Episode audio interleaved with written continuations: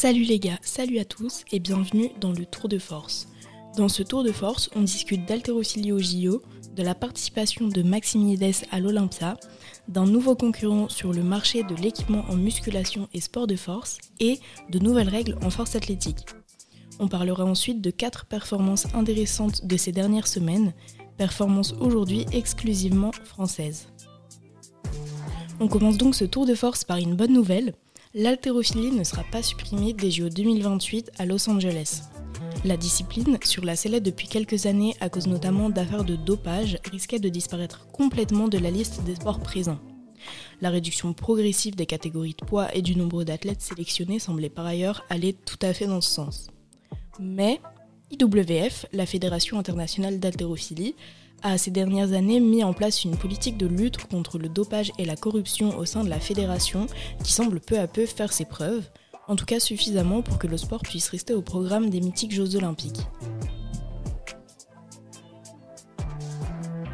Deuxième actu, Maxime Yedes, bodybuilder en classique physique récemment qualifié à l'Olympia, ne participera finalement pas à la mythique compétition.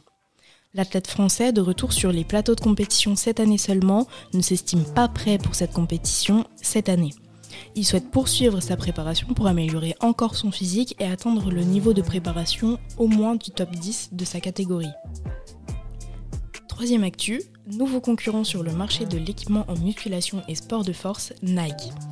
La marque en a fait l'annonce il y a quelques jours et a déjà publié son site nikestrength.com où vous pouvez retrouver du matériel de musculation grand public, bancs et racks, kettlebell et haltères, barres olympiques et plates, mais aussi une collection de vêtements. Est-ce que ce géant du sport fera l'ombre à Rogue, Eleco ou SBD Pas sûr, son placement correspond plus à ce qu'on peut retrouver chez Corange, la marque de musculation de Decathlon. Ce que l'on peut souligner par contre, c'est que le développement d'une telle gamme confirme la croissance du monde de la musculation. Et c'est aussi une possible ouverture vers de nouvelles disciplines. Nike est d'ailleurs connu pour ses Romaleos, chaussures d'haltérophilie. Est-ce qu'on peut imaginer l'arrivée d'un singlet pour les compétitions de powerlifting et d'haltérophilie, ou encore de genouillère et ceinture? Tout cela est en tout cas de bon augure pour le développement des disciplines de force.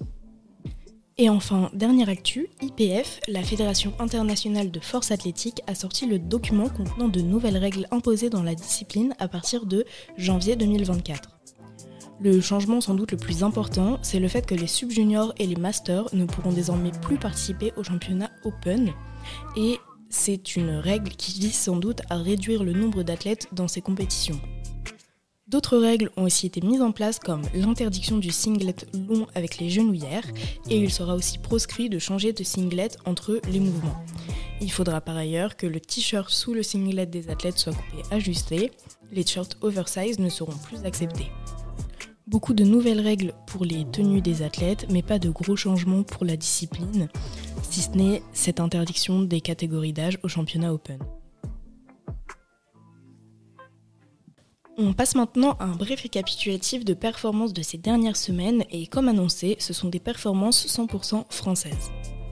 Quelques semaines à peine après les championnats du monde de streetlifting, l'athlète française Workout by Julie a fait un record du monde non officiel lors d'un entraînement au dips avec une rep à 60 kg dans la catégorie des moins de 57 kg. Cette performance ne présage que du bon pour l'athlète française et on espère l'avoir validé une telle rep en compétition. Deuxième performance, c'est celle de The Panache qui atteint le tant attendu palier des 300 kg au soulevé de terre. Le champion du monde en titre parlait de cette barre depuis de nombreux mois sur les réseaux sociaux et a réussi son essai du premier coup à l'entraînement. Les championnats d'Europe de force athlétique arrivant à grands pas, on a hâte de voir le total qu'il y affichera. Benjamin Ferré, haltérophile français récemment sélectionné en équipe de France, a rejoint le club des épaules jetés français à 200 kg lors du premier tour de championnat par équipe en division top 9.